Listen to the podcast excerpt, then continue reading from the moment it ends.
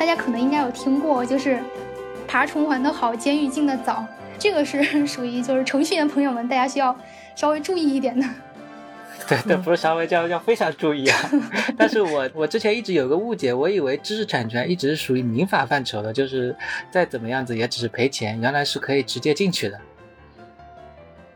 中华人民共和国知识产权法，这个嗯，应该是某一部电视剧里面提到的。哦，所以就是我们国家并没有一本叫做知识产权法这一门法律，而是知识产权是涵盖了民法、刑法。很多的这个法律范畴的一个比较综合的一个法律的学科是吧？其实我觉得计算机学习最大的一个优势就是它很有逻辑性，就是我是我们最容易想到，哎，你这样去规定会有什么样的问题，就是可能有一个什么样的情况就不会被你判断到。学习计算机的知识，至少就我目前来说，对于知识产权这种，呃，诉讼的这样的工作的话，就是能够让我更好的可以去跟客户的技术去进行沟通，并且呃，更好的去做一个这样一个桥梁的这个作用吧。研发同学经常问的就是，我在下班时间用公司的电脑写的开源项目的贡献。这个产权算谁的？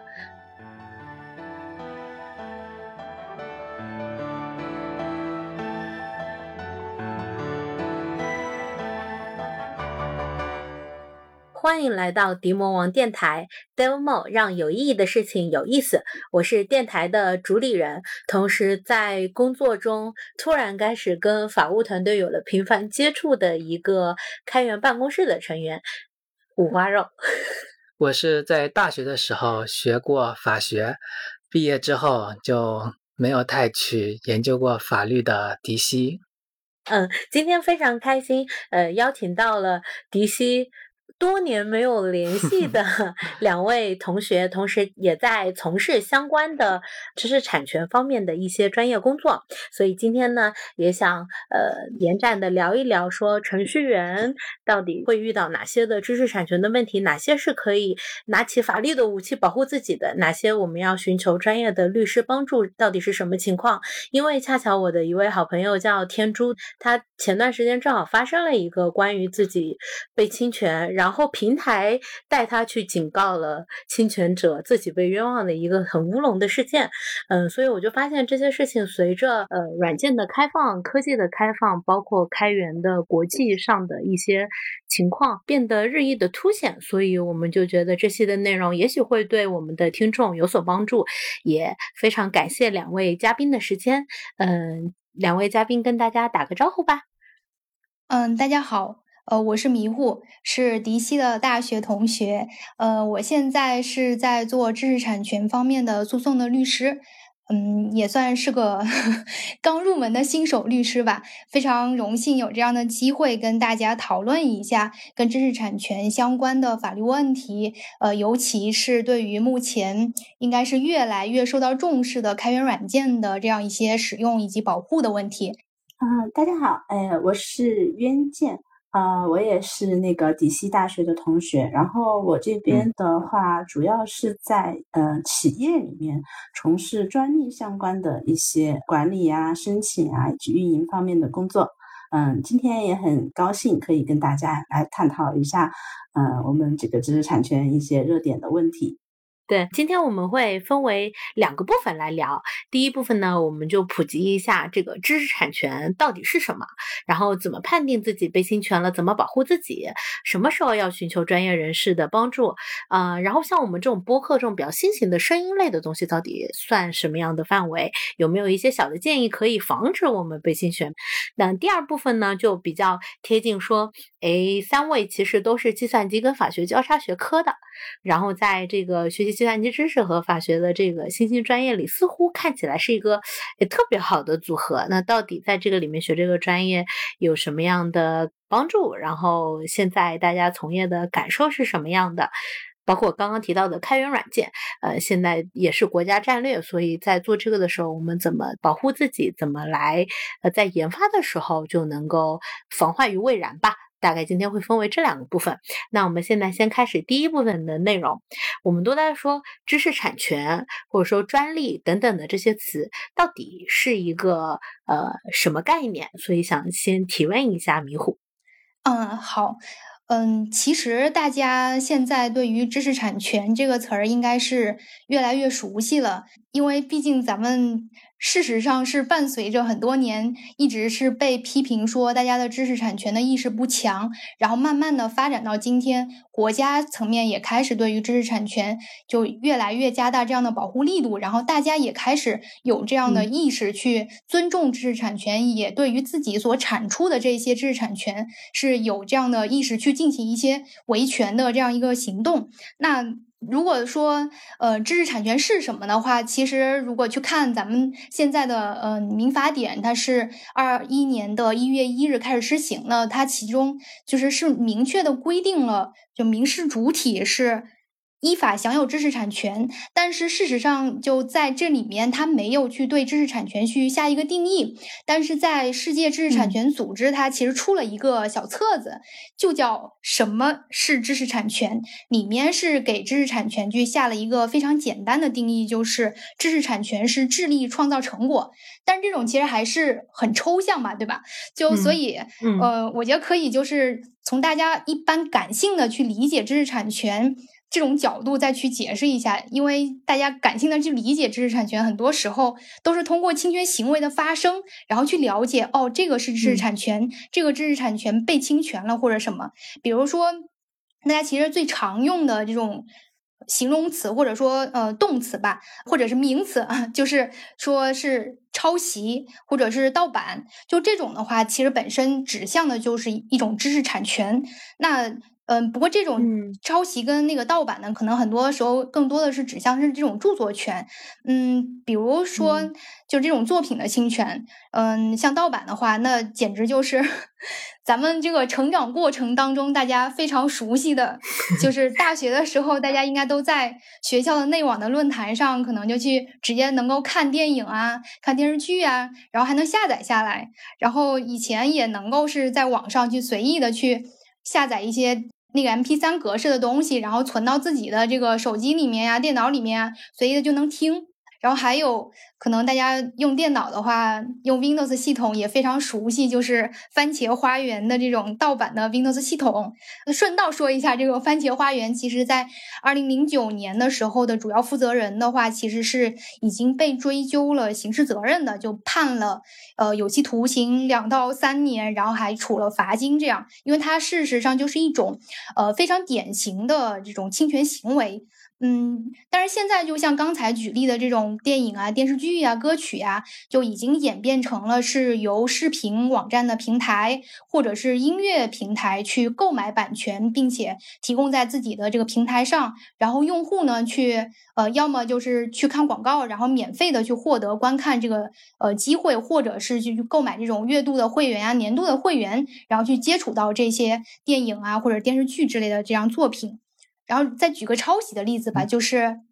嗯，可能在我们的青春期，在我们这个大概应该是初中的时候，可能大家就已经接触过郭敬明的那部 很有名的小说《梦里花落知多少》。然后那个小说其实是呃很早就被指称是抄袭的，嗯，而且在二零零六年的时候，其实法院就已经判决认定是抄袭是成立的，并且是要求这个作者去进行道歉的。但是呢，这个零六年那时候是咱们刚上大学，那 现在已经到了二零二零年，就咱们今天是二零二二年，然后呃，这个郭敬明他其实是在二零二零年的。最后一天，十二月三十一号才发了一条微博，然后就是做了一个迟到太久的道歉。嗯，另外还有像这种歌曲的这种抄袭的话，嗯，比较典型的可能是像二零二零年初的时候，就是一首叫呃《野狼 DISCO》。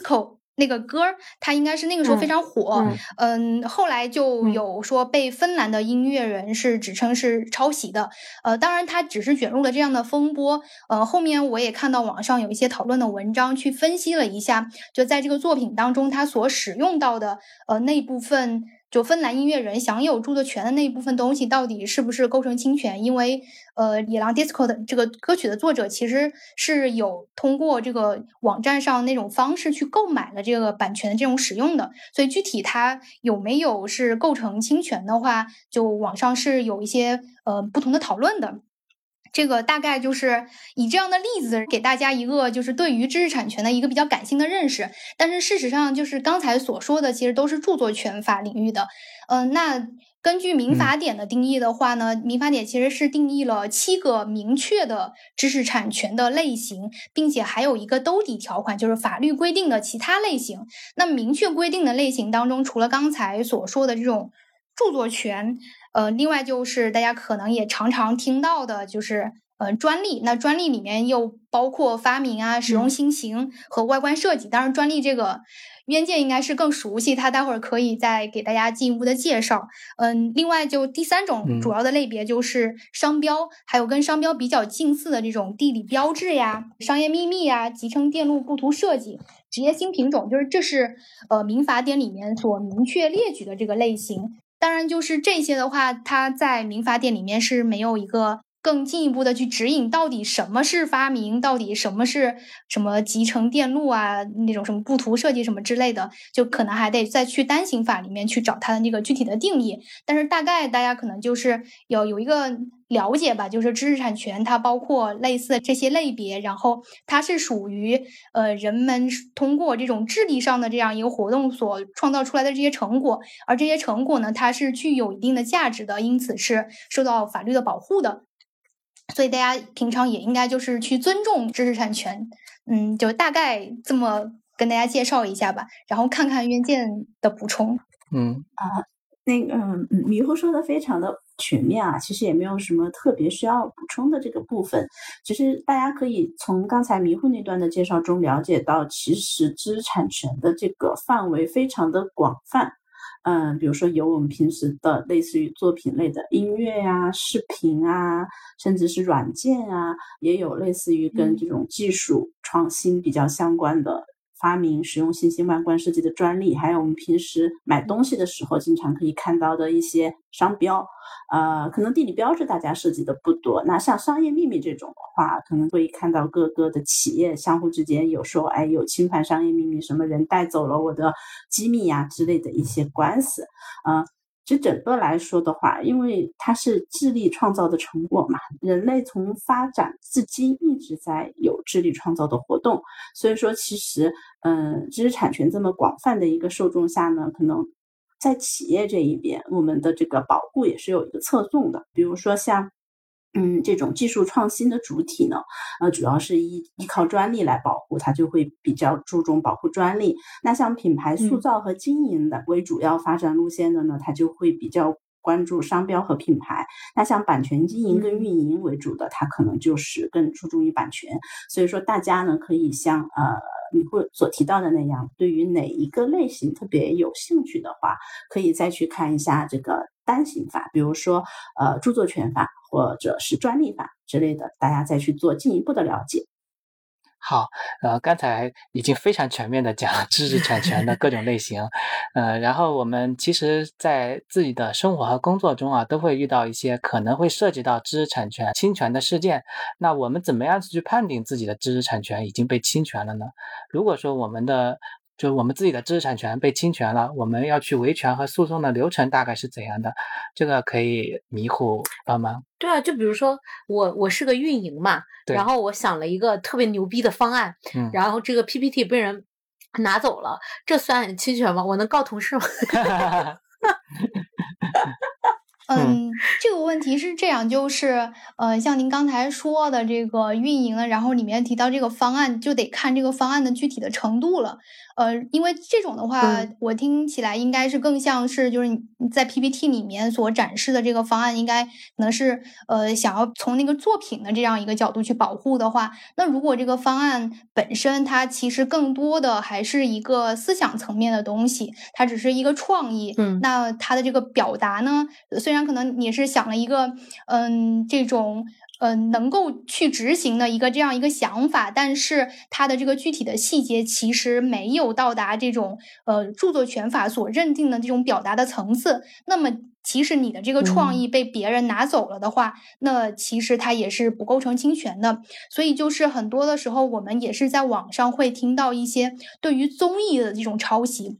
会说某某某卫视推出的那个综艺节目是抄袭了韩国某某某个综艺，然后会甚至说，哎，他们某一期的这种设定，然后也是去跟呃之前的国外的某一个综艺是一样的。但是更多的就是这种事实上，他所谓的这种抄袭的话，呃，有些时候还是很难构成是著作权法保护的那种抄袭的，就是著作权法意义上的这种抄袭的行为。嗯，但如果呢，就像嗯，比如说那个。叫《中国好声音》这种，他们为什么会说是从国外去荷兰去引进了这种版权？嗯，本质上来说，它可能并不是引进的，是这个。版权的这种东西的使用，它更多的时候有可能是因为一个节目的制作本身其实是非常复杂的，那所以它有可能是从国外去购买了这个节目的它整个的实施方案，这样子的话，它再移植到自己的这个呃国内的这个节目的创作当中。那当然，同时它可能还会涉及到去使用了人家节目的这样一个名称呀之类的这种东西，所以它不是一个纯粹的说是单纯的说我只是抄了别人的创意，然后我。做了一个类似的综艺，然后这个综艺就一定是侵权的，就是这个是可能是大家一个比较常见的误区吧。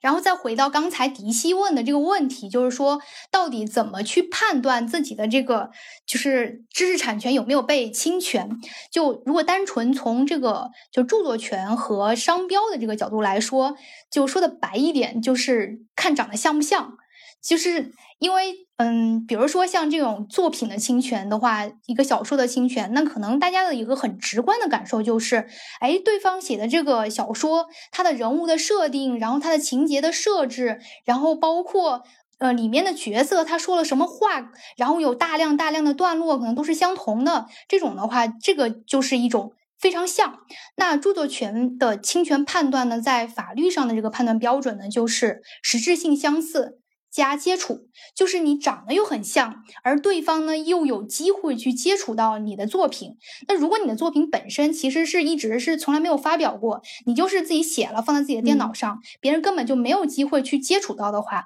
然后他写了一个东西跟你很像，那有可能就是同时大家同时创作出来的，那就是互相各自都有各自的自己的这样一个权利的。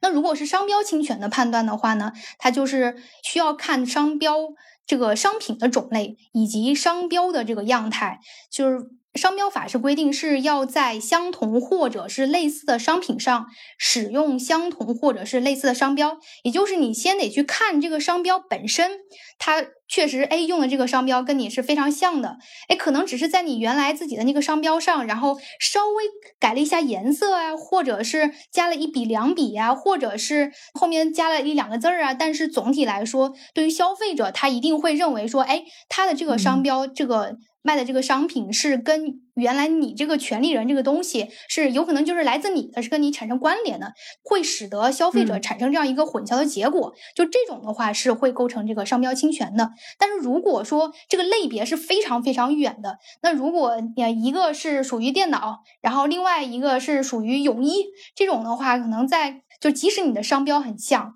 但是因为这个类别很远，它不属于法律规定的这种就是相同或者是这个类似的商品这个类别的话，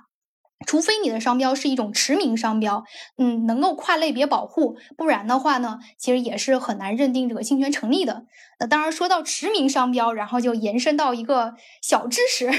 就是其实很多年前大家应该都。常常会听到广告宣传上会提到中国驰名商标，就是大家都会把这个就作为自己广告宣传的一个点。但是在一四年的商标法修改了之后，其实已经禁止在这个广告宣传当中去使用驰名商标这样的表述了。所以大家的感受应该就是这些年其实应该越来越少有看到过这种类似的这样一个广告的，对吧？确实，确实，确实，对，确实，确实很少听到。嗯嗯，小时候还经常听到的。对，好像还是一个洗洁精的那个。嗯，那就是如果说呃，我们就觉得自己的知识产权被侵权了，那我们诉讼流程大概是什么样子的？就要怎么办呢？嗯，要不然，因为我刚才只讲了这个作品和商标的这个判断，呃，就是请渊健再介绍一下专利的侵权判断吧？啊。专利这部分呢，大家可能要了解一下，什么专利它可能有几个比较重要的部分，其中一个叫做权利要求书，一个叫做说明书。说明书可能是对整个方案啊，你整个的一个要保护的那个，比如说嗯物品吧，或者是产品吧，它做一个描述，但是它会把它要保护的那个内容。它的要求范围写在一个叫权利要求书的一个呃文本中。那怎么去判断专利是否侵权呢？其实呃也很类似，就是去看你去要去判断它侵不侵权的这个产品，它跟权利要求书中写的那一些内容，在这个产品上能不能都一一找到。是不是符合？如果说在这个专利的权利要求里面记载的这些特征呢，都能在这个产品上面。找到的话，那就可以初步的去判定这个产品落入了这个专利权利要求的一个保护范围。那呃，如果说这个呃制造这个产品或者是销售这个产品的这个使用方，他没有一个合理的去使用这个专利的理由，那么就可以往这个对方可能侵权的这个方向呃再继续的去探讨，呃再继续的去呃证明，嗯，大概是这样。我突然有个问题啊，就是。比如说我是一个无意侵权的人，但是就像我我去写歌或者怎么样，我因为听了大量的东西，我写的时候就很不不由自主的会进入一个旋律，对吧？这是一个比喻啊。然后呢，就比如说我在做一些科技研发的时候，我可能就想到了这个解决办法，或者说这种写法，我怎么能知道已经有这样的专利存在？啊，其实这个侵权的判断，刚才也也有提到，说你只是考虑你的做出来的这个产品，跟你去，嗯，呃，要比对的这个专利是不是落入它的范围中，他不会去管你是，呃。你没有没有故意的去做这件事情，那但当然你故意了，就算恶意，他会加倍赔偿。但你如果是无意的，那你如果侵权了，还是有责任。那在这里面的话，可能嗯，因为嗯，专利的保护它有好几个呃行为吧，比如说我可以举个例子，它可以是对销售、制造、许诺销售，还有进口会有这这几个行为。那你如果是制造的话，不管你有意无意什么的，你都。会会有侵权的这个责任啊，甚至是赔偿。但如果说你是一个销售，假如说 A 是这个呃产品的制造商，B 是去购买这个产品的，但是 B 不知道 A 这个产品是侵权的，那这个时候如果 A 这个产品一旦因为侵权啊被被诉，然后可能法院也判定是侵权产品，那就要。呃，停止侵权，然后还要赔偿损失。那对于 B 这个销售者来说的话，他只需要停止侵权，就是不要再卖 A 的产品就可以了。但对于 A 来说，他还要去赔偿损失。这个时候呢，B 可能因为他自己不知道这件事情，他可以呃避免去赔偿这个专利权人的损失，但是他也有义务要停止继续的侵犯专利权人的权利。嗯，那如果说我。就觉得自己已经被侵权了，要怎么样子维权呢？嗯，那我就先来回答一下这个维权的呃途径吧。呃，一般来说呢，就是其实可以采用的第一步，呃，成本比较小的，那就是发一个函。那发函就告知别人，哎，那你的这个行为是什么样子的？然后，呃，侵犯了我的什么样的权利？然后要求对方呢，就立刻停止侵权行为，并且要在多长时间内，然后与我这个权利人然后联系，然后我们可以商量一下这个赔偿的事宜。就一般这是发函的这种套路。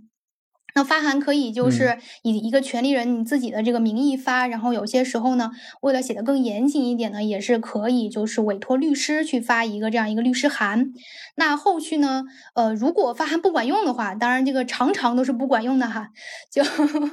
发函完了之后呢，呃，就可以去做呃行政的投诉。或者是就直接去向法院去起诉，呃，当然，如果呢还是想要找一些其他的途径，比如说去找这种调解组织去进行调解，这些也都是可以的。但是比较管用的呢，基本上还是起诉。呃，行政投诉呢，其实也还是呃，因为行政的这个整个处理的流程是更快的，而且呃，行政的这个权利嘛，其实很多时候会比法院就是调取证据以及就查处这个行为是要更有利的，这是。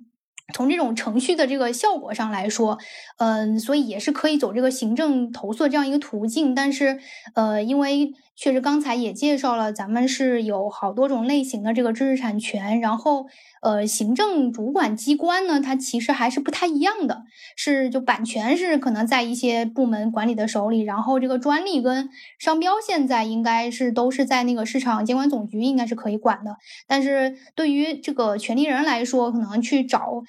对应的这个主管机关可能会存在难度，但是让权利人去找说这个我去哪个法院起诉，可能还会比较简单一点。那如果是起诉的话，那就正常的去走一个起诉的流程。呃，起诉的话，首先就是得确定就是你要诉的这个侵权人是谁。就这个侵权人，如果是公司的话，你得有这个公司的名称呀，然后有他的住所地，然后这样子的话，你在呃起诉状里面其实是要写明这个明确的被告到底是谁，这样法院呢才能够知道之后要把这个起诉状呀，然后以及后续的这个诉讼程序是要让哪一个被告来参与的。所以就是在确定了这个被告了之后呢，然后就是去。确定一个管辖的法院，因为呢，根据这个法律的规定，就是被告住所地或者是侵权行为地，侵权行为地也包括侵权行为发生地和侵权结果地，就这些都是属于呃可以管辖的这样一个连接点。所以呃，有些时候呢，那如果你觉得就是选择这个被告住所地的话太远了。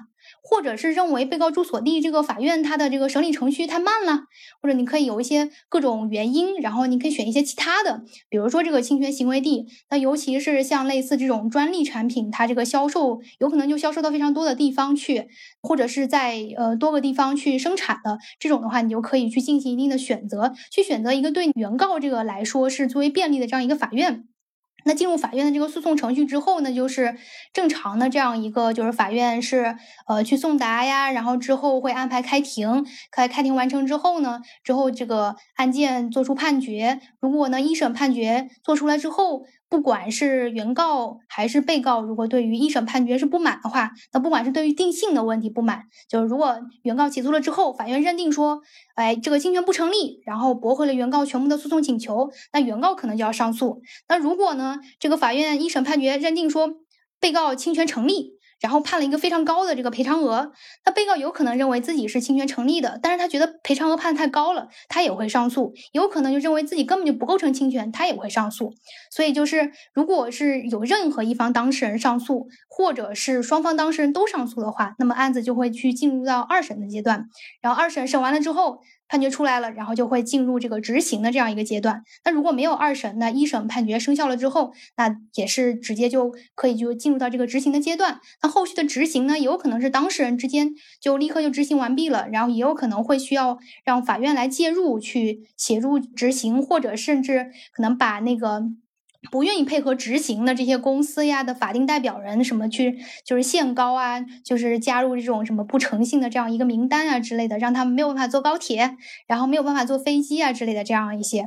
当然，就是这是刚才所说的这个。呃，一般的这样的流程，呃，事实上呢，另外还有一些其他的渠道。那比如说，其实像现在的电商平台，像淘宝啊之类的，这些应该都是会有一个知识产权的投诉的渠道。因为事实上，比如说像这种淘宝的小商家的这样一个侵权，有些时候你就没有必要再去。起诉，然后你可能找他都不太容易，所以干脆就通过这个电商平台，然后去进行一个投诉。他有多少个链接，你就告诉我这个平台，然后平台可能就能够更快的去帮你把这个侵权的链接下掉，然后让他这个侵权的产品就不会在网上去进行售卖了。嗯，那还有就是，呃，对于这种就是系列的侵权案件。呃，也可以就是选择一部分去进行一个诉讼的维权，然后等到判决出来了之后，那就是在照着这个判决的这样一个结果，就拿着这样一个判决作为一个生效判决在线的可以参考的，然后你再去对于其他的这个侵权行为，然后去跟这个其他的侵权人之间，或者是这个侵权人的其他的这个侵权行为，然后去达成一个不管是调解也好呀，或者达成和解也好，就这种通过诉讼外的这种方式，而不是通过法院的这种方。式去解决纠纷，这样呢会更快，然后也是能够去缓解一下法院目前就是比较沉重的这样一个诉讼的负担吧。所以就目前国家的政策其实也是比较倡导，就当事人之间你不要一发生了这种侵权的纠纷，然后立刻跑到法院去，青天大老爷你给我做主吧，就是还是希望能够大家通过一些其他的诉讼外的这种方式，能够定分止争，这样能够让这个其实也是更符合。目前所倡导的这种社会主义核心价值观的这种，大家都能够心平气和的去进行交流，达成这样一个更加美好的世界的这样一个想法吧。呃，刚才讲到诉讼流程嘛，其实我自己有一个比较好奇的问题啊，因为我发现，如果说我去走法院的救济的流程，不管是知识产权还是其他的类型的案件，一般周期会非常长。那对于知识产权的一些权益的维护，如果我走诉讼流程的话，等一下啊。嘴瓢了。诉讼 流程的话，大概的周期会有多长的时间？嗯，这个就从我立案到最后结，嗯嗯，呃，这个其实嗯很难说，这得看案件的类型，也得看案件的标的，还得去看法院的这个案件量。就比如说，呃，像有一些法院，比如说像。北京知识产权法院呀，然后上海知识产权法院啊，这些他们可能平常的案件量是非常大的，所以审一个案件，它这个时长是很长的，很难在。就民事诉讼法所规定的这样一个一审啊或者二审的这个就是诉讼期限内去把它完成，所以往往也会有这样一个就是延期啊，就是他们可能通过一些法律上规定的疑难复杂案件，然后可以去上报啊，然后去延期这样一个程序，然后去让案件能够在一个更长的周期内去结了。像我们之前可能碰到有一些软件的案子，这种特别难审的话，有些时候可能两三年才能出判决。当然，可能其实中国的诉讼整个的进程还是比国外要快的。中国的话，呃，总的来说，其实能够在两三年内，然后把整个诉讼走完，应该已经算是比较快的了。法官的案件量确实也很大，所以有些时候确实也会碰到，就是明明已经安排了这样一个开庭的时间，后来临到开庭，然后又因为一些因素的干扰啊，然后可能这个呃没有办法呃。如期开庭，嗯，最近应该大家如果在微博上有关注，应该是一位叫吴向飞的一位先生吧？他是呃，好像是陈奕迅的那个哪个作品的什么什么权利人什么之类的。就是呃，我我也因为之前没有做这个功课，但是因为我有关注他的微博，他就是之前有说北京互联网法院，然后有给排了一个八月四号的庭，然后临到开庭，然后又取消了。然后就是他可能还 觉得，哎，为什么莫名其其妙的又取消了这个开庭？然后，呃，又涉及到换法官呀，然后又给他发开庭的短信，然后后来打电话过去再确认，然后其实又不是开庭啊什么之类的。其实这个是属于我们案件当中就非常常遇到的这种情况，就是整个的案件的这个流程，并不是像呃普通的案件那种说，呃，今天立案了，然后。过可能一两个月，法院给你排了一个庭，开完了之后，然后再过一俩月，你可能就收到判决了，然后能够在一审的六个月内就完成。知识产权很多的案件其实都审的比较慢，但是有一种案件会比较快，就是有可能是。进入到这种素材的这种程序的话，就是它的那个非常简单，比如像现在这种互联网法院可能会接受的一些简单的这种什么图片的侵权呀，然后这种呃照片的侵权或者这类的案件的话，它总体来说会审的比较快。这本身也是为了就是能够满足当事人尽快维权的这样一个需求，然后所设立的一个流程吧，这样。嗯，那其实还是建议，就是说遇到一些不是特别大的知识产权的纠纷的时候，还是尽可能就是先不要去法院，是吧？如果只是为了争一口气的话，去法院也就去了。呃，如果标的不是很高的话，本身其实诉讼费倒不会太高。呃，如果标的高的话，当然诉讼费相应的也会很高。可是，呃，如果你你只是想要争一口气，你你就是我就要法院认定他侵权。然后我就要一百块钱的赔偿也可以，但是整体来说，其实就是这个诉讼给人带来的这个身心上的压力还是会有的，因为呃，整个这个案件还在这里，然后你要等着法院去给你排庭，然后要等着法院做出判决。嗯，然后如果开庭的话，呃，现在可能是就是线上的这种庭审可能会已经很普遍了，这是由于疫情的关系。像以前，因为大部分的法院还是要求去现场开庭的，这样子的话，这种就路途上的奔波呀，然后尤其是法院也不可能在周六日开庭啊，那所以就是会产生相应的一些你要请假呀，然后呃你的这个什么交通费呀、误工费啊之类的这些成本，其实都是需要考虑的。如果真的觉得不值当的话，那就可以去考虑一些其他的途径。呃，刚才也聊到嘛，就是说我们其实不建议说，呃，遇到什么大大小小的都马上去法院。那么我们大概什么时候会觉得应该是要去请律师了？如果是我要去请律师的话，这个律师费要怎么去算？我觉得这个问题可以先请渊健来回答一下，因为他从企业的角度，当企业需要维权的时候，可能他们自己会评估说，哎，我现在要不要去请律师了？而我们律师往往很多时候其实是被动的，当事人把案件找过来的时候，然后我们就顺应的这样开始去做案子的。嗯嗯。就这边的话，其实我觉得什么时候去请律师的话，要根据自身的一个情况来。就简单的来说，就是需要律师来帮助你的时候。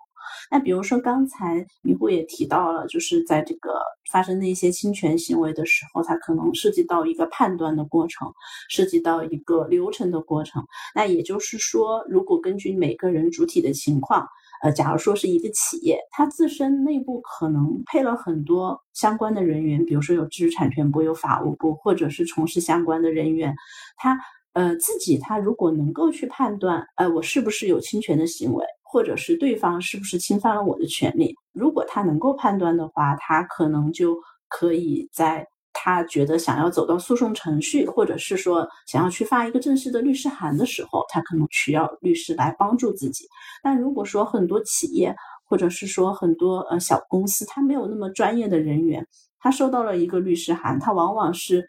很慌的，他觉得哎这个东西我判断不了。那这个时候呢，我是建议尽快的去呃请相关的律师来帮助自己来判断你是否有侵权。或者是说你们如何去应对这些像那些侵权的律师函啊，或者是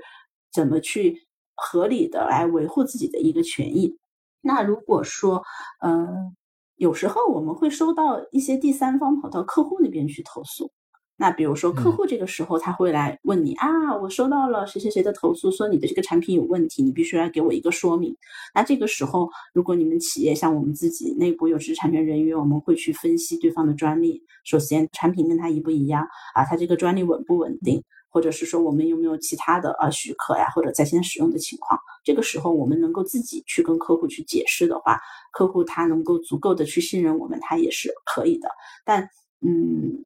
如果这个时候你没有办法去来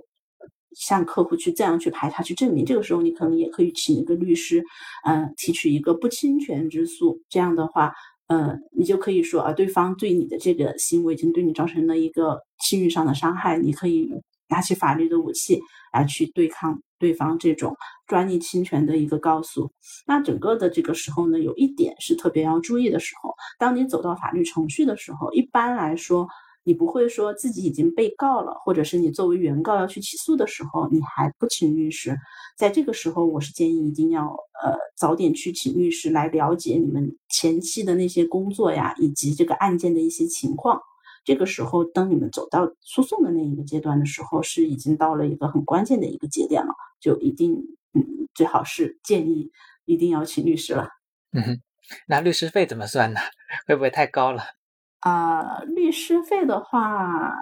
嗯，可能中国跟美国这边还不太一样。像国外的律师一般是按小时收费的，而且国内的这些企业也能接受。但国内这边也有按律师按小时来收费的，那可能嗯，主要是在咨询。就比如说，我现在还没有到正式的一个诉讼程序，还没有这个案件委托给你，我可能要咨询一下，嗯，那可能会按照小时来进行一个咨询费的收费。那等到正式的案件立案了以后，一般啊，一般应该会谈一个打包价。就比如说我到哪个阶段啊多少钱，然后到哪个阶段多少钱，最后嗯如果他还可以涉及一系列的风险金，赢了我再额外给你多少钱，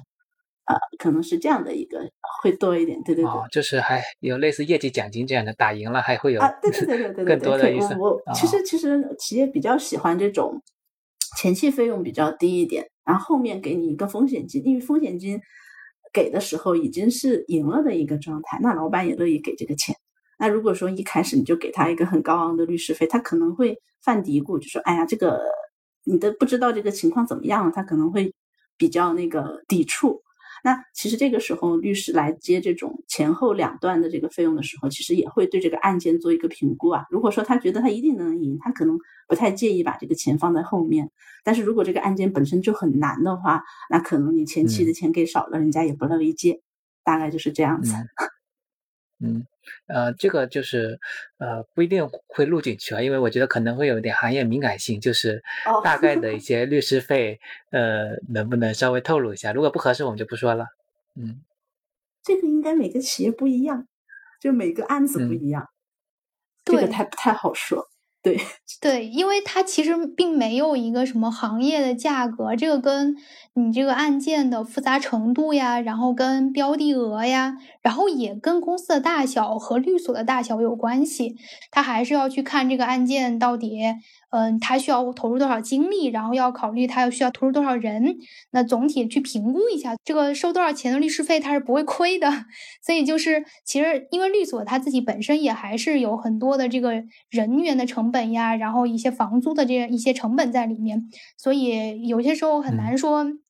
就是像刚才袁健所说的，说哎前期给的少一点，那就是给的少一点，他总归也是会有一个下限。就是可能大部分的律所应该还是不会愿意去做这种纯风险的代理，说前期的投入一点儿都。就是完全是零律师费的，然后后面只是为了挣未来的那个。但是确实，如果对于一些侵权定性上是非常明确的这种案件的话，那也还是有人是愿意做的。所以就没有办法去给一个什么几千块、几万块的这种呃所谓的这样一个标准。所以像之前就是有一个。电视剧里面那个律师好像是说是做知识产权的，然后说他收费是十万块钱一个小时，那个一定是假的，绝对没有这么高。嗯 嗯，反正一般来说不会到十万这个价格，但国外的律师的话，他们呃要看他们的资历吧。呃，迷糊说的很对，他要看你的资历。如果说我这个律师团队里面包含了我的合伙人。我的高级合伙人，或者是说包含了资深律师、实习律师、助理律师，他都会有一个人的人数，他会他会去算他们大概会工作多少个小时。像国外的话，他们会列出每个律师的费率，然后他会在给你开账单的时候告诉你，这个人干了几个小时活，那个人干了几个小时活，然后给你开一个账单。啊，那像国内的话，他们应该在成本估算上也应该跟这个是类似的，只是说他们可能是先算完了以后，然后告诉企业一个。整体的价格是多少？它可能是这个样子啊，感觉跟我们去给别人开发软件、软件外包这个定价模式有点接近，就是买卖双方讨论一个认可计算方式，就还蛮像的，嗯，这样就理解了。嗯，呃，我再补充一点的话，就是在做这个就是评估的过程当中，那其实。还是对于尤其是被诉的这些企业或者是个人，嗯，就是不要慌张，嗯，因为就是即使拿到一个起诉状，然后即使原告诉了一个非常非常高的好几百万，然后你可能从来没有见过这么多的钱，然后结果你被诉了这么多，也许对于一些普通的小的这样一个就是侵权人，他可能本身也没有很大的故意，但是拿到这样的诉状的话。应该简直是夜不能寐吧，但是。就其实是不用慌张，因为呃，即使原告诉了很高的标的额，那法院他也不会说立刻给他判了这样一个这么高的一个赔偿额嘛，因为还是得看这个侵权行为的这样一个情节，然后嗯，综合这个案件整体的情况来看，所以就是在应诉的时候呢，那有些时候有可能这个原告可能他自己的权属本身他自己是不是这个权利人可能都有问题，或者有些时候原告虽然是权利人，但但是他也不是唯一的权利人，他有没有自己单独提起诉讼的权利，这个也是一个疑问，或者是他的这个权利本身可能就是不稳定的，他拿了一个专利来诉你，但是那个专利你可以去提一个无效宣告的这样一个程序，然后最后他那个专利被无效了，那你也不会侵权的。所以就是对于一个是去看一下，也许原告他那个权属就是有问题的，这也是在诉讼当中抗辩的一个重点。那后面呢，就是哎，原告的权利他是没有问题了，那也许你就可以看看，也许你的行为根本就是不侵权的，原告是存在这样的怀疑，认为你侵权，但是你还是有很多的这种情节，可能就导致你是不侵权的。像刚才冤健所说的，就是如果你的本来这个产品你是有合法来源的，那虽然侵权还是成立的，但是你可能根本就。不需要去承担这样一个损害赔偿的责任，你只需要停止侵权行为就可以。这样对于这个被诉侵权人来说，他其实这个压力还是会小很多的。然后再退一种情况，就是即使侵权是成立的，你也是直接的侵权人，但是原告诉请的那个那么高的标的，那只是他自己的一个心理的预期，他一个美好的愿景。嗯，但是事实上，你可以自己再去。评估一下，根据这个案件的情节，比如说软件侵权，你销售了多少套的软件，然后这个软件是不是还要乘以相应的利润？你去乘一下看看，也许最后就会发现原告诉了好几百万，但是其实真正的就是几万块钱的这一个事儿。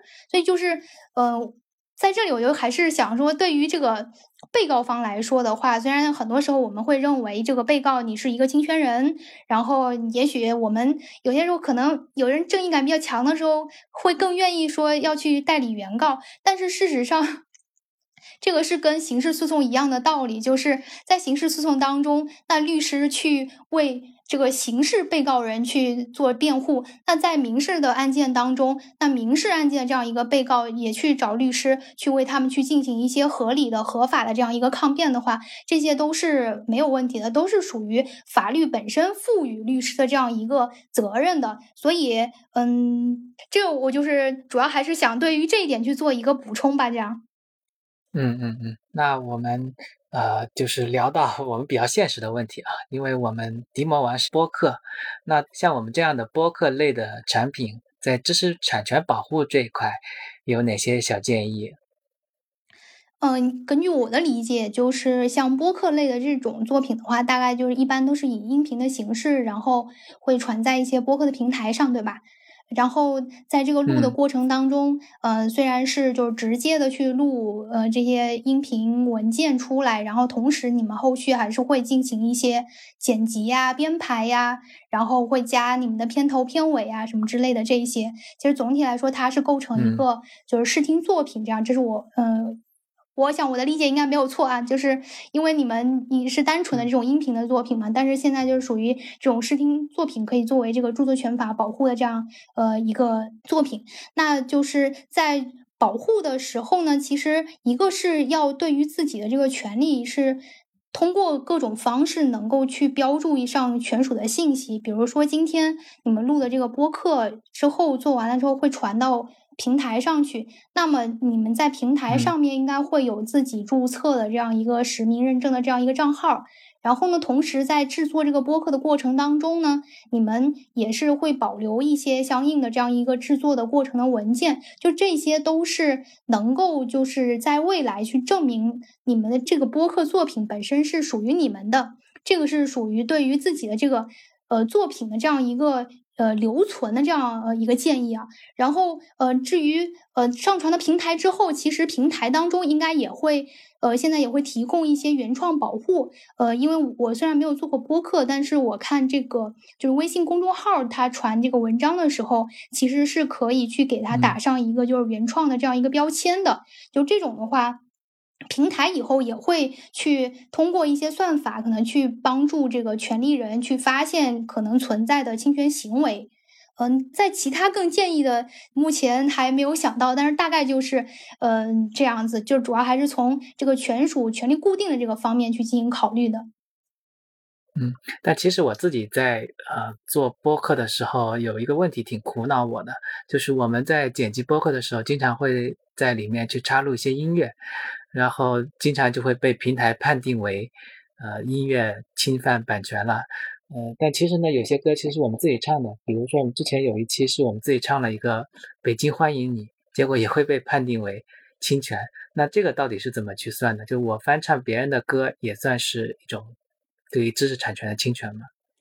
嗯，在你们翻唱别人的歌的时候，你们是一个表演者，但是这个作品本身那个原著的权人他没有给你去进行这样的授权的话，其实你还是侵犯了原来那个著作权人的权利的。因为我如果我们只是自己唱歌的话，那可能就属于一种。就个人学习、欣赏、使用的这种范畴，嗯，但是如果你们把它放在播客里面，即使现在你们的这个播客可能并没有去进行一些商业化的这样一个行为，但是平台可能还是提供了相应的这样一个变现的渠道给你们。所以，它如果是在这样的一些情景下的话，那权利人的这个权利还是需要受到保护的。所以，并不是声音是你们的。就一定是不侵权的，而是说，就这个声音，你们去翻唱这个歌曲本身是有得到一个前手的这样一个许可的。当然，现在平台其实也会购买一些这种版权吧，就是呃，前段时间应该是抖音是有跟爱奇艺开始合作，就是能够让。抖音平台里面的这些用户去使用爱奇艺的享有版权的那些试音频的那些作品，然后去呃进行第二次就是二创去做一些短视频出来，就这些就是属于通过平台这样一个桥梁，然后去拿到版权，然后再让后续的这个使用者能够去进行一些其他的这样一个使用。嗯嗯嗯，好，我们第一部分关于知识产权普法的部分，我们就。先聊到这里，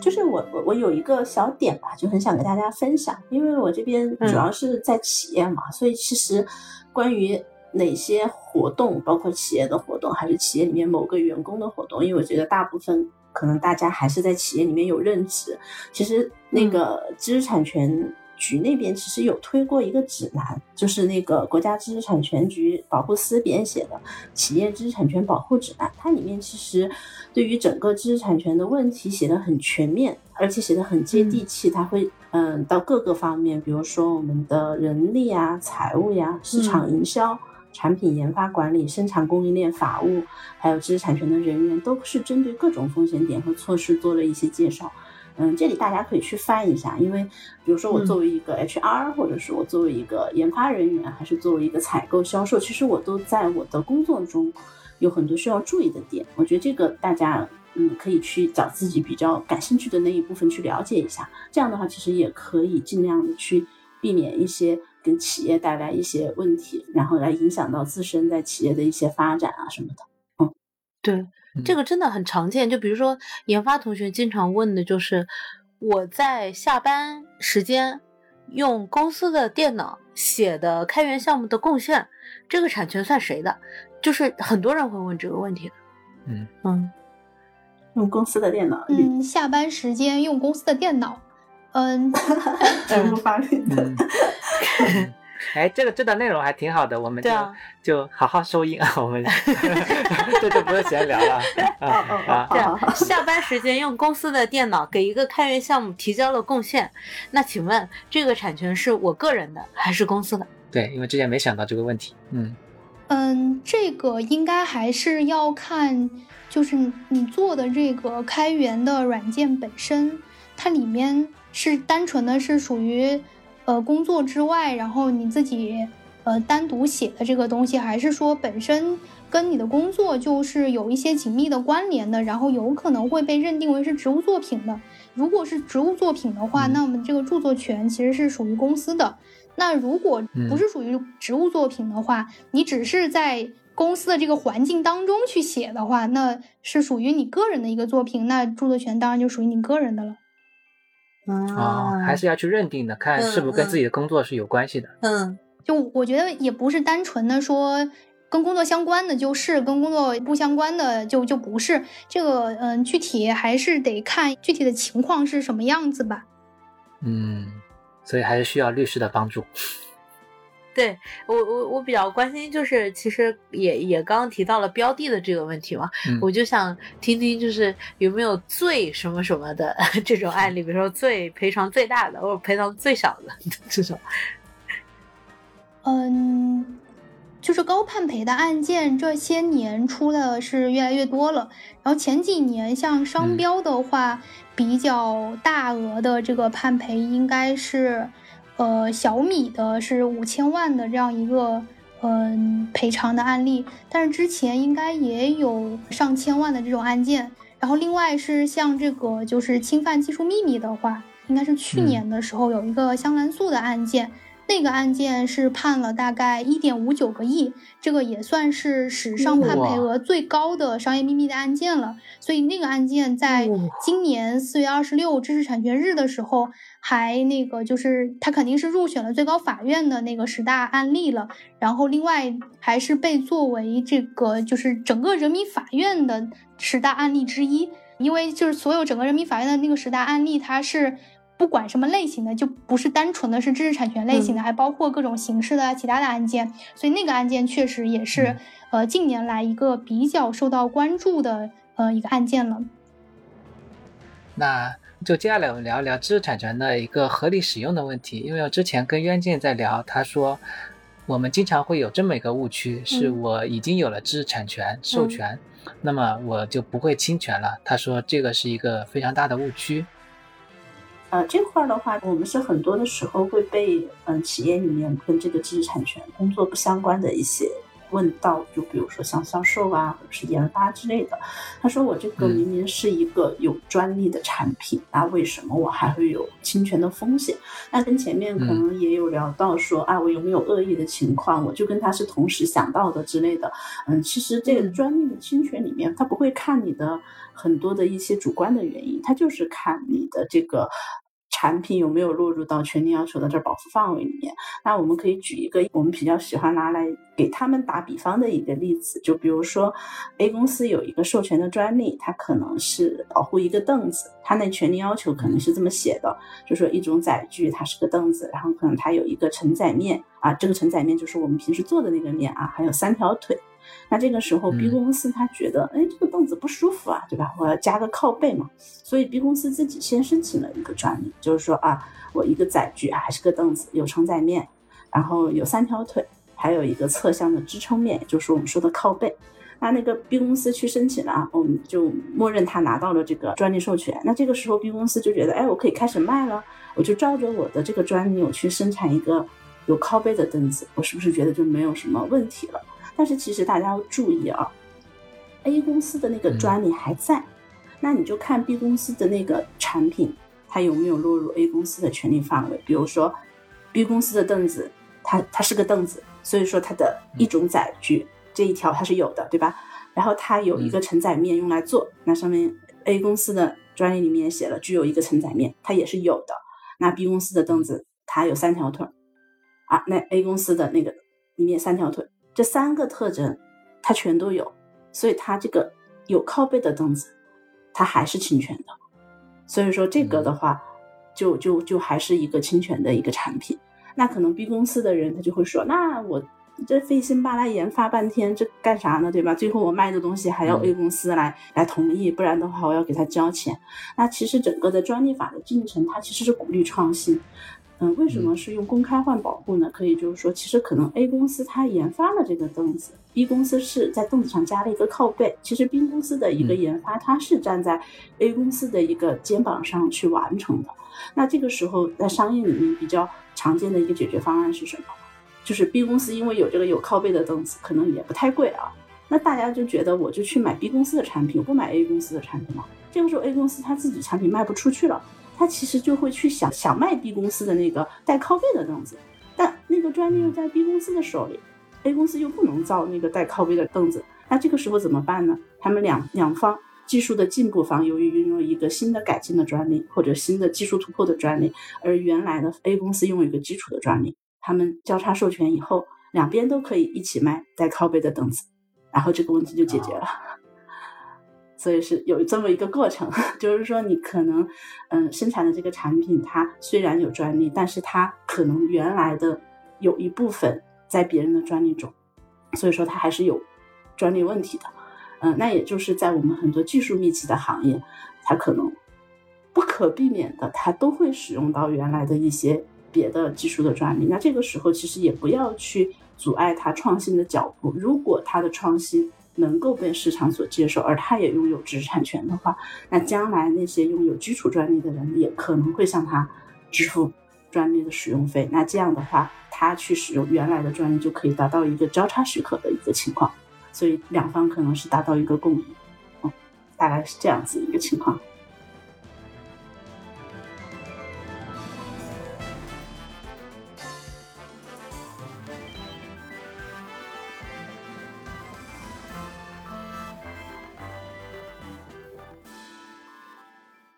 好，那我们就开始进入第二个部分吧。对，刚刚其实和两位。专业人士，我们和迪西咨询了很多的专业问题，然后信息量特别大。我我现在还在 回味刚刚第一部分。嗯，第一部分我们主要就是进行一些普法了，就是呃，知识产权是啥呀？什么才叫我被侵犯了产权啊？然后我要是被告了，我要怎么办？呃，什么时候要请求专业律师的帮助？然后律师贵不贵？就是这些大家比较常常问的一些问题。然后呃，现在。呢，就是我们进入第二部分，嗯，就是交叉学科的一些问题。其实我之前呢有跟一些法务同事搭档过，然后闲聊的时候发现，哎，他也是计算机专业交叉了法学专业的一个同事，然后在管我们这个比较科技类的一些嗯法务事宜的对接。所以呢，其实三位也是这样的交叉学科出来的，那就想先聊聊说第二部分，就计算机和知识产权。是什么样的关系，以及现在呃科技呀变成科技变成国家的战略战略不是开源是国家的战略，开源成国家的战略了。开源的“十四五”规划都写了的，这是你们公司的战略。那其实其实是这样子的，就是我们的听众很多是程序员，对，因为刚才我们讲的很多的例子，可能是更偏向生活中大家都可能会遇到的。对，那我们实际工作中呢，我们程序员写的代码也会涉及到著作权，也有可能会涉及到专利，像这些跟我们的计算机相关的一些东西，我们也可以在第二部分结合知识产权去聊一聊。因为很有意思的一个点就是，啊，今天邀请的两位嘉宾都是我的大学同学，呃。然后我大学呢不才啊，就是学的是信息安全和法学，其实是两个专业。呃，我呢最后是选择了从事计算机相关的行业的工作。嗯。然后呃，我这两位同学呢，他们就从事了法律相关的工作。所以呢，我们也想问一问，就是学习计算机的一些知识，对于两位从事知识产权法律工作有没有一些帮助？要不我先来吧。其实我这边的话，因为是专利相关嘛，然后嗯，可能从个人的一个感觉来说，其实首先学计算机的时候会学到一些基础的课程，比如说书电啊、模电啊之类的，这些其实嗯，跟我们这个我现在所处行业的这个制造业还是有一点关系的，所以说可以用到。当时学好的基础课，可能跟大家最好要好好学习基础课啊。然后呢，第二个就是，其实我觉得计算机学习最大的一个优势就是它很有逻辑性，它有一个。嗯，比如说，呃，有一个流程图，或者它有一个解决的一个问题，它怎么去解决它？每一个框架它都会很清楚。这一块呢，其实在我们去理解我们发明人的一些技术方案呀，还有他去构思整个这个技术方案的那个逻辑上，嗯，是很有帮助的，就是很容易去理解这个发明人的方案。嗯，后面呢，可能在偏这个知识产权管理的时候呢。嗯，因为我们企业内部它会考虑到很多类于风险管控的东西，就像前面我提到，它可能要在制度跟流程上设置一些节点，用来管控各种各样的风险，比如说人资啊，比如说采购啊，还有你自己知识产权跟法务啊。这个时候，我觉得计算机的知识就非常利于找 bug，就是我是我们最容易想到，哎，你这样去规定会有什么样的问题，就是可能有一个什么样的情况就不会被你判断到。呃，所以说，觉得这个方面的一些帮助也是蛮大的。嗯，大概就是这些。啊，嗯，迷糊呢？嗯，我就是从做知识产权的诉讼律师的角度，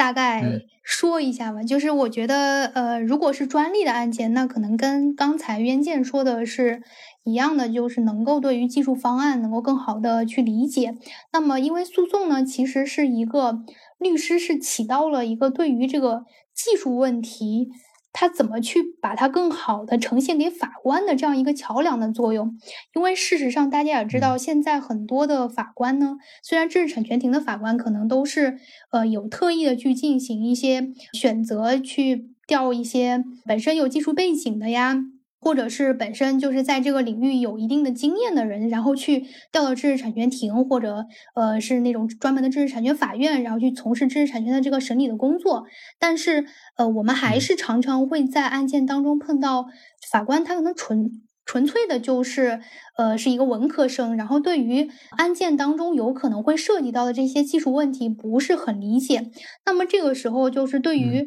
我们。就是稍微懂一点技术的，能够大概的知道，就如果是软件类的案件，然后大概知道，其实虽然我自己可能没有开发过这个，没有写过这个安卓的这种这种软件呀，但是呃，我可能更能够理解，就是技术人员他所传达的这些技术的信息，然后与技术人员有一些更好的沟通了之后呢，那呃，我们才能够再去考虑怎么去更好的呈现给法院。让法院能够更好的理理解说，哎，这个呃软件它为什么是侵权的？从哪一些方面能够看出侵权的？而不是说完全的去依赖一个法官，他完全。就可能因为法官他不懂的时候，他大部分情况是去依赖，比如说第三方的鉴定机构去给这样一个信息。但是如果案件当中没有鉴定的话呢，那也有可能他要去依赖技术调查官。但是呢，我们毕竟是作为这个当事人的代理人，我们会更理解当事人的这样一个诉求。呃，尤其是我们怎么去把当事人的这种诉求以及他的这种技术信息，能够通过更符合当事人利益的方式去进行一个呈现的话。这个是属于了解计算机技术的这个律师，呃，会比其他单纯的学文科的人稍微有一点点的这种优势吧。在这种信息的这样一个理解的基础之上，然后再去进行一个诉讼策略的这样一个调整。而且还有一些案件呢，嗯，这种案件就比如说，其实还有一类是属于这种不正当竞争的案件。就是那种，比如软件之间呀，互相可能存在一些兼容性的问题呀。就像咱们应该是毕业，大概是毕业那年的时候，像这种 QQ 跟三六零之间，他们这种互相之间的不兼容啊，就类似这样的纠纷的话，它其实呢也是被作为就是知识产权与竞争纠纷，是也是放在跟。这个知识产权相关审理的这个法官的手里去做的，那这种案件的话呢，有些时候也还是会涉及到这样一些技术问题的判断，就是对于这种技术原理的话，到底是呈现到一个什么样的程度，然后能够去体现出来这个竞争行为它到底是正当的还是不正当的，这个也是属于在去了解这个技术的原理的基础之上，然后再去进行一定的选择的呈现的。所以我觉得，就是回到这个问题，点一下题，就是 学习计算机的知识，至少就我目前来说，对于知识产权这种呃诉讼的这样的工作的话，就是能够让我更好的可以去跟客户的技术去进行沟通，并且呃更好的去做一个这样一个桥梁的这个作用吧。嗯，所以还是鼓励各行各业啊都要去，啊有机会的话都可以去学习一下计算机相关的知识。呃，那我们就第二个问题吧，就是啊，我们的听众有很多是程序员，那对于我们程序员在日常工作中啊，经常会涉及到要开发软件啊，或者是要去保护自己的一些专利。那么对于程序员来讲的话，还有就是我开源项目的时候，我选择开源协议。嗯，你不懂是吧？我懂的呀，你你来你来你来，就我选 GPL 还是选阿帕奇，还是现在中国也有木兰的协议，它也分宽松跟哎宽松跟严格，反正 它有两个，就是这些上面到底应该怎么去嗯做选择，有没有什么建议？嗯。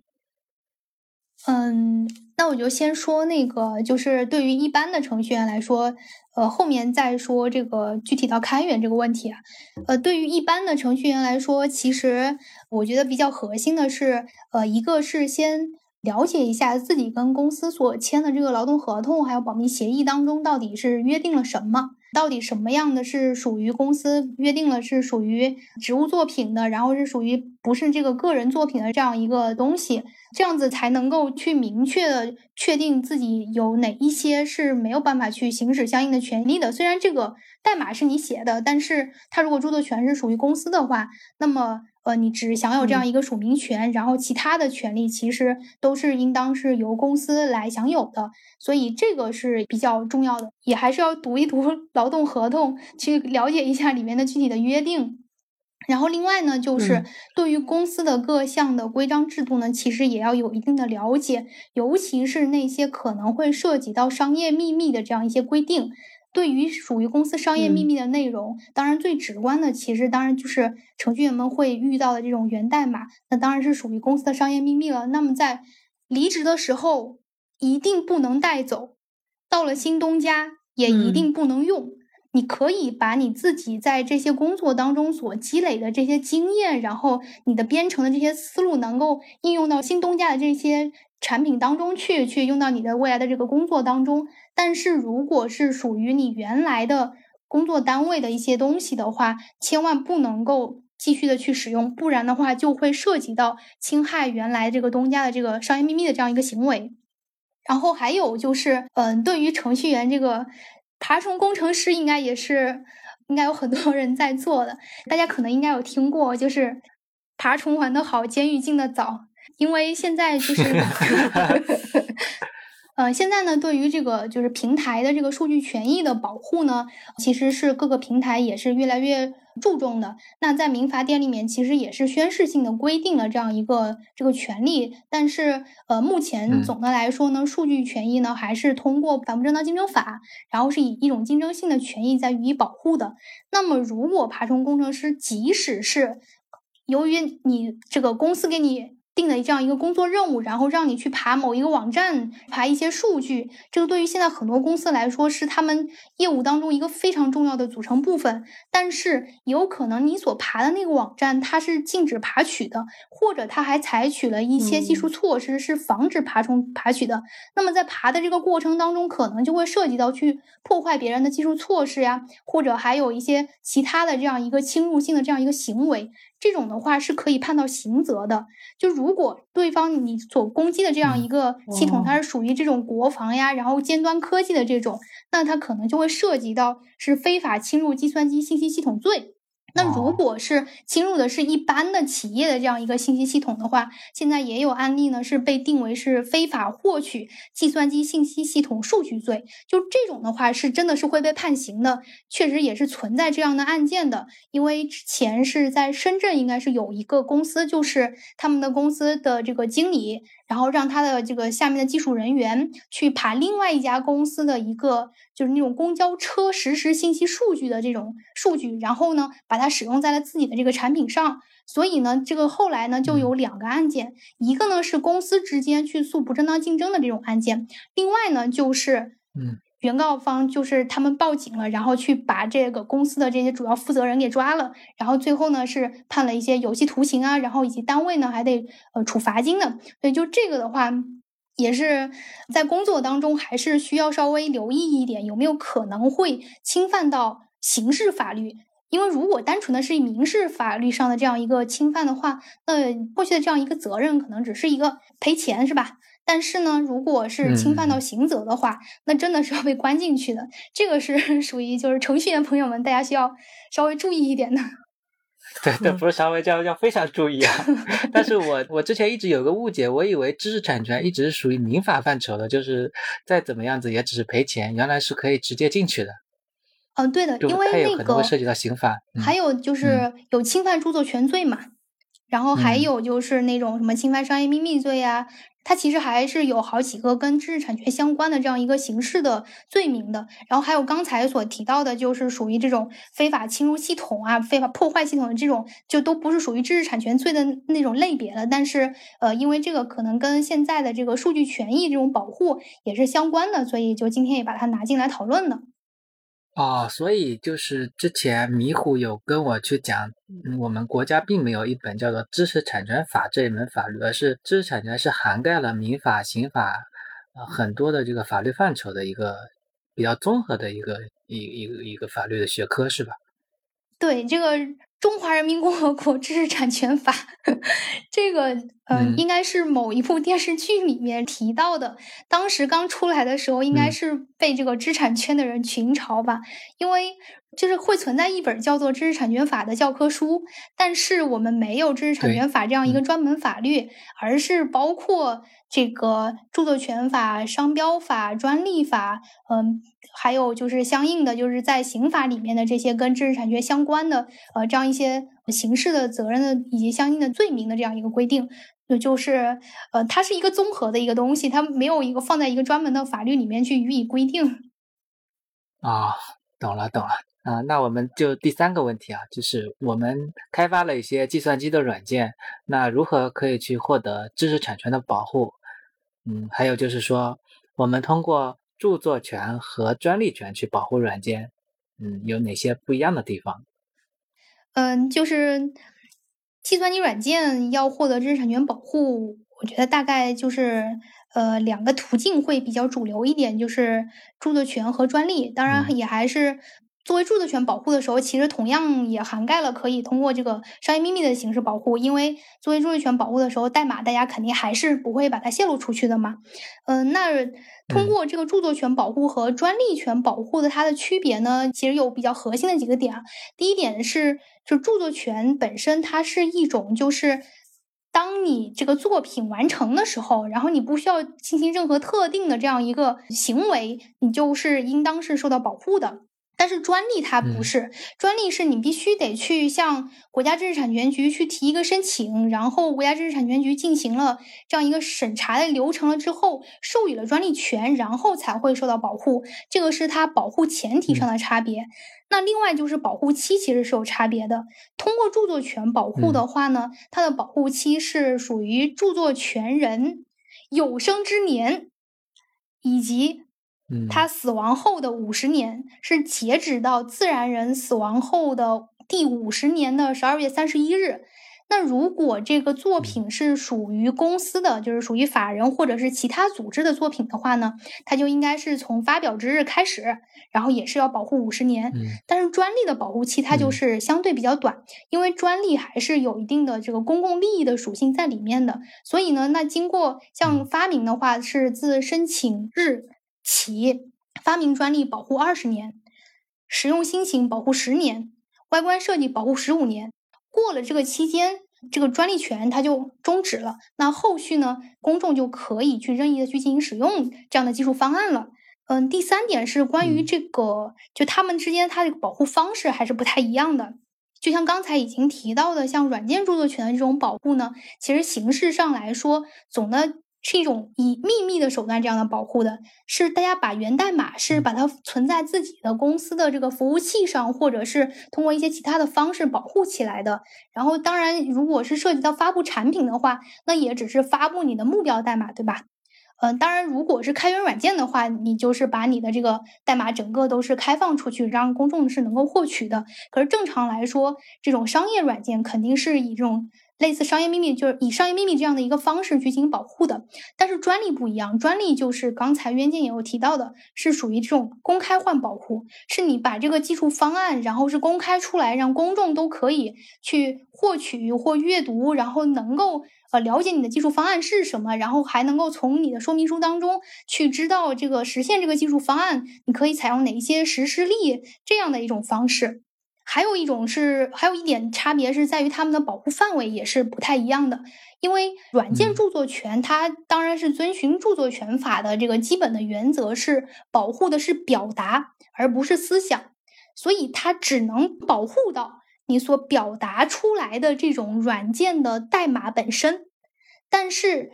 开发软件的时候的这种思想呀。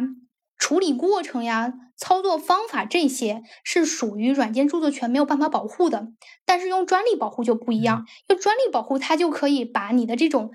开发软件的时候，你的这些构思啊跟流程，以专利的这样一种方式，把它描述成那种方法专利的这样一个形式，然后从而能够获得这样的保护。那当然，对于专利的这种到底是怎么去保护跟软件类相关的东西的话，这个我想渊见应该是可以补充的。啊，就是刚才可能聊到这个软件的这个事情吧。其实，嗯，我因为对这个软件它的保护，我理解的也是这个源代码，可能它在国家的那个。什么计算机的那个数字版权中心的那个网上去注册，然后他会拿到一个发表号、登记号，但他怎么去比对这块，我其实并没有太多的这个经验。嗯，但是专利这边的话，我们其实在比对的时候，就像刚才有提到，主要就是看那个权利要求的范围跟你要去比对的这个东西，它是不是都在那个东西上能找到。那这个时候呢，可能。在刚才迷糊也有提到说一个表达和一个思想的问题上，那我了解很多可能，它软件想用这个专利来保护的话，它可能是一个流程或者运算步骤，或者是某一种运算方法，或者是通过一些软硬件结合的方式，就是说在这个步骤可能我做了一个什么动作，它控制了一个呃什么硬件设备去做了一个什么样的一个动作。那这样，我们觉得要特别注意的一点就是，因为这个专利的权利要求，它最终会确定你的这个东西保护的到不到位，所以一定要去考虑一个可回避性或者说可替代性的问题，以及取证难易度的问题。那比如说，我们打个简单的例子，就是可能我写了，我这一定要先 A，先做步骤 A，再做步骤 B，那可能是不是说我们？这样去写，它会不会很好证明真的是先做了步骤 A，再做了步骤 B，还是说我们其实在别人来应用这个软件步骤的时候，先做 B 和先做 A 没有明显的逻辑上的必然的联系？那对方如果他在设计软件的时候，他来抄袭你，他把他的步骤改成先做 B 再做 A，他就把你绕过去了。所以说，在这部分的话，嗯，其实专利它可以表达一下你的一些思想或者是一些流程，但是你在去撰写一个专利的时候，要特别去注意，你将来因为你公开出去了，你会不会容易别人很简单的给你变换一下，反而你这个专利也保护不了你现在的这个产品，然后人家也合法的在拿到了你的这个构思，这一点是可能我们需要去注意的。嗯，就是啊，因为我们之前公司也申请过著作权和专利嘛，就发现著作权其实蛮好申请的，一般一到两个月也就下来了。专利的话，我记得要申请一到两年，所以我其实是有一个呃自己的理解误区吧，就是总会觉得专利好像是比著作权要高级一些，其实这两个还是不一样的东西，还是要看适用的范围，对吧？嗯，其实它因为专利，它要一个审核嘛，它去判断你的新创性。嗯，就像刚才呃迷糊提到的，著作权是就像你写了一本书，写好了，它就是你的。呃，你去做登记只是去登了个记而已，他不会去判断啊这个东西到底是不是你写的，你写的有多好，有没有创新的高度。但你如果去申请一个专利的话，它是需要有一个突出性的实质特点以及显著的进步。那也就是说，你用的这一套软件的这个流程或者是这个构思，是比以往被公开掉的那些权限中能查到的是更高的。就是更创新的，比如说你更高效，比如说你更节约呃资源，或者是说你更节省什么步骤之类的，所以它会有一个创新性的一个评判。而且像软件类的，是不是申请发明？的话，它肯定会比实用新型的审查期限会更长一些，因为它可能会有一个呃实质审查期的一个前面的十八月的一个呃公开期，它公开以后它才会进入这个阶段，所以你等待的时间会比较长。嗯嗯嗯，我还在消化，嗯，现在现在要过渡到 过渡到下一个，就是刚刚其实有提到，呃，开源这个事情从去年。开始在国内就特别火热，现在加上一些国际形势之后，呃，很多的公司也好啊，国内的公司也好，或者国内的一些机构也好，其实也在迫切的推进呃中国的开源的软件的发展嘛。无论是构建基金会啊，还是标准呀，还是学研的一些研究呀，所以就是在这样的这个呃情况下。关于开源的讨论，呃，开源的协议，开源的产权保护，又开始提到了一个比较新，然后又是 专家比较少的一个一个状况，所以也想呃聊聊说开源软件这部分，呃，是否受知识产权的保护，然后我们在自己开源一些呃开源项目的时候，呃。这个有什么需要特别注意的？我在选 license 的时候有什么要注意的？因为我们发现有一些呃去年的新闻是比较大的开源项目，因为要限制云服务商的使用，它突然改它的开源协议，是引起了比较大的争议的。所以就是我们如何去避免这样的事情，有没有一些好的建议？嗯，那我就来回答一下吧。呃，首先，对于这个开源软件是不是受知识产权保护的，嗯，这个答案是肯定的，因为开源软件本身其实跟咱们刚才所聊到的这个软件没有什么差别，它就是作者是自己去编写代码，然后所完成的这样一个呃软件作品。那对于这样的作品的话，只不过呢，作者是通过。开放源代码，然后让公众能够接触得到它的源代码这种方式，然后同时呢，其实作者也让渡了一定的这个著作权的这个权利，是允许使用者你可以去复制呀、修改呀，并且去传播呃原来的作品或者是衍生的作品啊，嗯，但是并不是说这个作者就完全去放弃了他的这个权利，或者说这个软件已经完全就不属于法律保护的这个范畴了，而是。开源软件本身是属于受法律保护的作品，只是著作权人通过让渡一定的权项的方式，使得公众能够接触到其源代码，并且去进行进一步的使用。但是同时呢？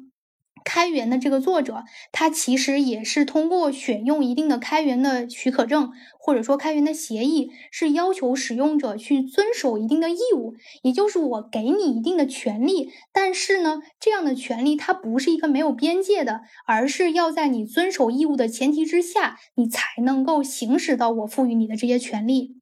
嗯嗯，后面就聊到这个，呃，为什么会？呃，说这个开源作者是让渡了一定的权利，那到底是他这种让渡是通过一个什么行为来实现的？这个事实上就是跟这个开源软件它所采用的这个开源许可证的性质是有关系的。因为开源协议本身它事实上是一种格式化的合同，因为大家可能现在也都知道，就是整个世界上已经存在了好几千个开源许可证，然后经过呃就是那个开源这个应该是 OSI 它这个认证的这种就是开源的。呃，协议它已经大概是有一两百种了。就这种的话，它是通过是一个格式的合同，然后是随着这个开源的代码传递到了这样一个使用者的手里。那么使用者你用了这个开源软件，就等于是通过行为去做出了一定的承诺。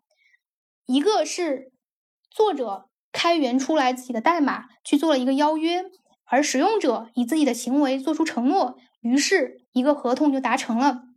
那么使用者以后就应当去遵循这个合同，也就是开源协议里面所要求他所承担的这些义务才行。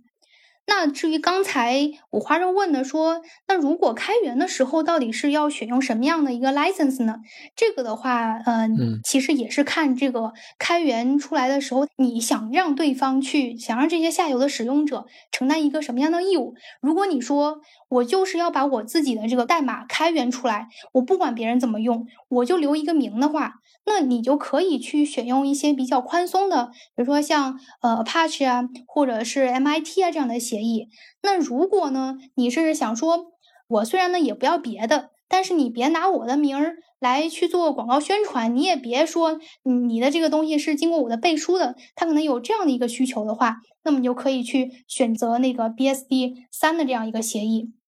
那如果这个开源的作者他就是我是一个有开源的这种理想的人，我是希望整个世界你不要有商业软件，那我们就大家都是自由软件，这样子我们这个每一个人的这个思想才能够得到一个充分的。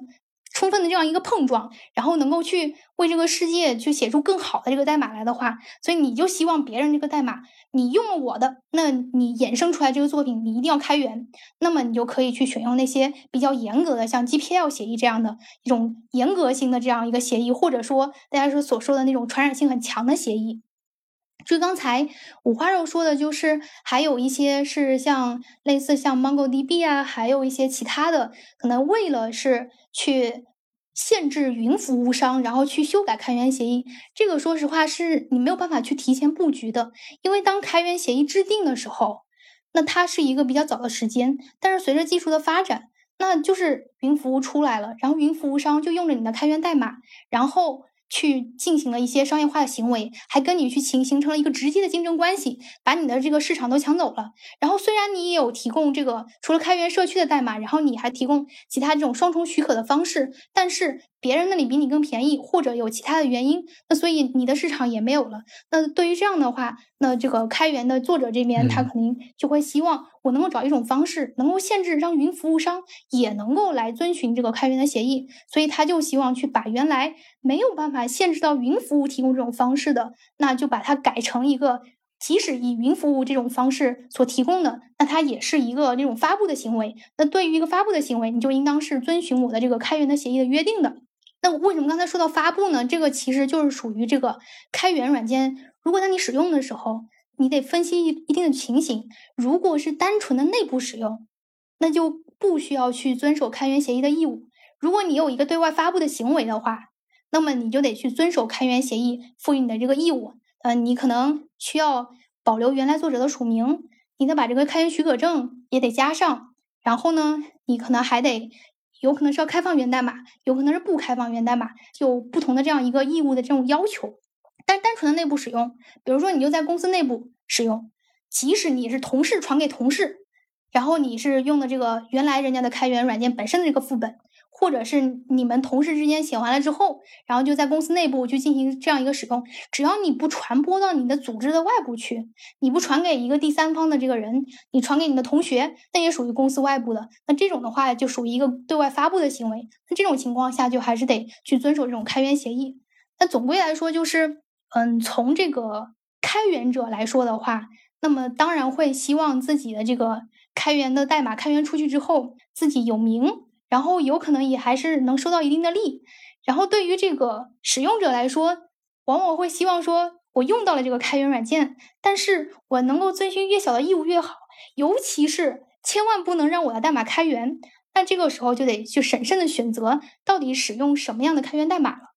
嗯，但总的来说，就是开源它本身其实不是一个洪水猛兽，有的企业可能会认为说，不行，我千万不能用开源软件。万一中招了，那我怎么办？但是事实上呢，是可以用，只不过在用的时候要去做好一个评估。